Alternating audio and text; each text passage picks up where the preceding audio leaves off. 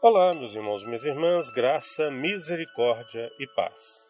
Pausa no meu dia.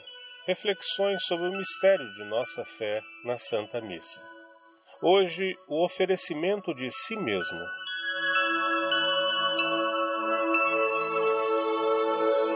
Na liturgia eucarística, o sacerdote então nos diz: Por isso, ó Pai, estamos aqui reunidos diante de vós e cheios de alegria recordamos o que Jesus fez para nos salvar. Neste sacrifício que ele se deu à sua igreja. E por isso nós vos pedimos, ó Pai do céu, aceitai-nos com o vosso amado Filho. Ele quis sofrer a morte por amor de nós, mas vós o ressuscitastes. Por isso vos louvamos. E todos respondem com Jesus, oferecemos, ó Pai, a nossa vida. Jesus agora vive junto de vós, ó Pai, mas ao mesmo tempo ele está aqui conosco. No fim do mundo ele voltará vitorioso. No seu reino ninguém mais vai sofrer. Ninguém mais vai chorar, ninguém mais vai ficar triste. Vós nos chamastes, ó Pai do céu, para que nesta mesa recebamos o corpo de Jesus, na alegria do Espírito Santo.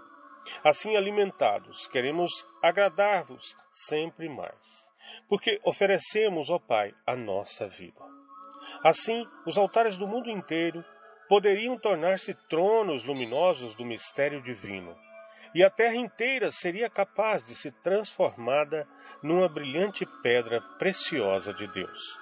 Mas voltemos o nosso olhar para uma triste realidade que acontece.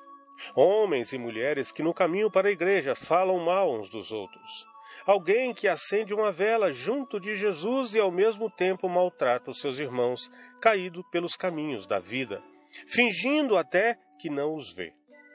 Que contraste horroroso entre os homens que somente exteriormente vão à igreja, sem participação interior desse mistério e desta dádiva de amor.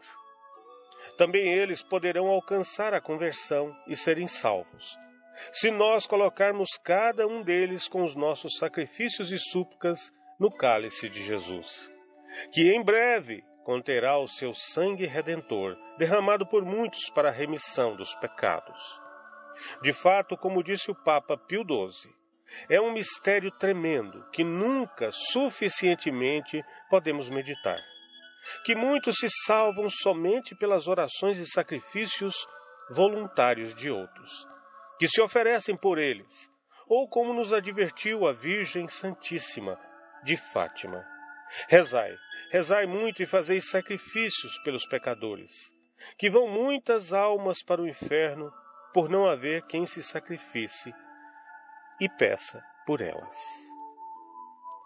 Glória ao Pai, ao Filho e ao Espírito Santo. Amém.